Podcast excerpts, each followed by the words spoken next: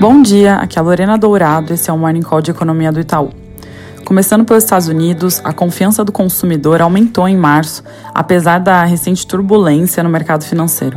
Mesmo com o aperto das condições financeiras causado pelo estresse bancário, o mercado de trabalho ainda bastante aquecido ajuda, de certa forma, a explicar essa alta da confiança dos consumidores na economia.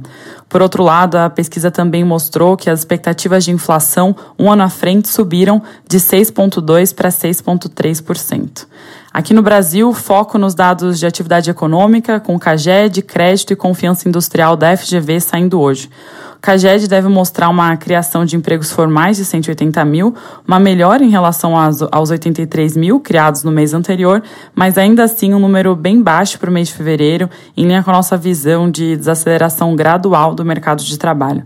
As estatísticas monetárias e de crédito saem já já, às 8h30, e naturalmente o mercado vai estar atento a essa divulgação, dada a recente deterioração das condições financeiras.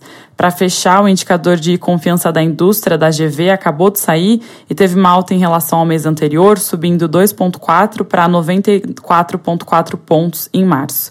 Depois de cinco meses de queda, esse é o primeiro resultado positivo para o indicador. Fora isso, o destaque do noticiário político continua sendo a proposta de regra fiscal e, segundo o jornal o Globo, uma reunião conclusiva deve ser realizada hoje com os ministros da Fazenda Haddad e da Casa Civil, Rui Costa, com o presidente Lula, para fechar os últimos pontos ainda em aberto.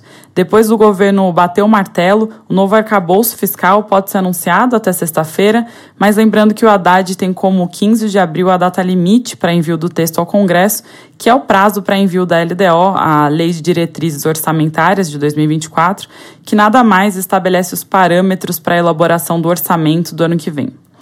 Para fechar, um comentário rápido, a gente falou por aqui na semana passada sobre a suspensão das operações de crédito consignado aos aposentados e pensionistas, depois que o governo reduziu o teto de juros nos contratos dos anteriores 2,14% para 1,70% ao mês.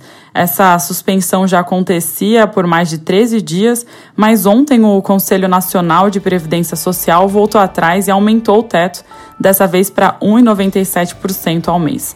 A proposta teve o aval prévio do presidente Lula e foi apresentada pelo ministro da Previdência Social, Carlos Lupe.